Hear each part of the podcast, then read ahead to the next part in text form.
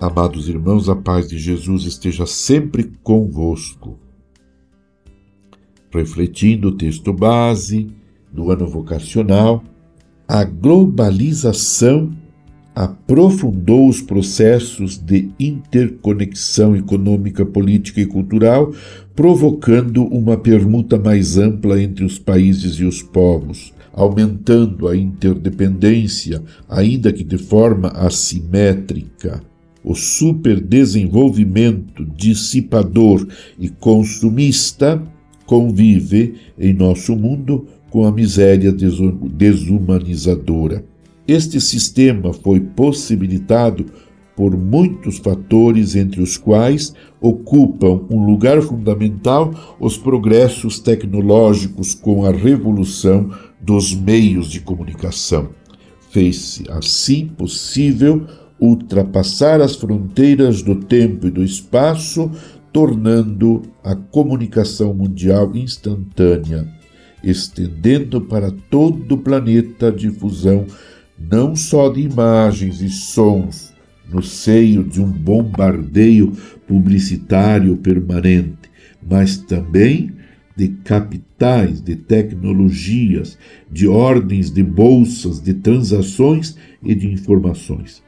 Neste contexto, as concepções sobre infância, adolescência e juventude, além das questões biológicas, sociais, políticas e culturais, refletem a relação de forças de uma sociedade, sobretudo quando se trata da sociedade brasileira.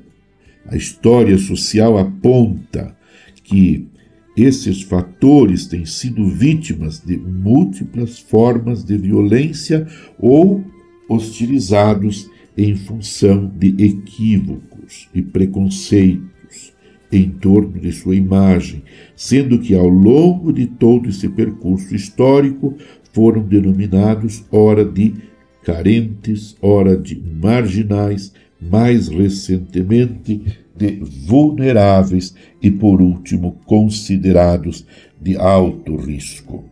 Meu amado irmão, minha amada irmã, estamos vivendo este ano vocacional neste contexto histórico, social, político, eclesial de nossa história, de nossa sociedade. Mas não nos esqueçamos, pelo Sínodo somos chamados a viver em comunhão, participação e missão. Pelo ano vocacional, somos chamados a vivenciar a nossa vocação vocação, graça e missão, corações ardentes, pés a caminho, todos, pelo batismo, fomos chamados pelo Senhor a realizar uma missão. Se estamos neste mundo, é porque temos uma missão a realizar. Seja na família, seja nas comunidades eclesiais, seja na própria sociedade, em todos os ambientes. Abençoe-vos Deus Todo-Poderoso, Pai, Filho e Espírito Santo. Amém. Você ouviu Palavra de Fé com Dom Celso Antônio Marchiori.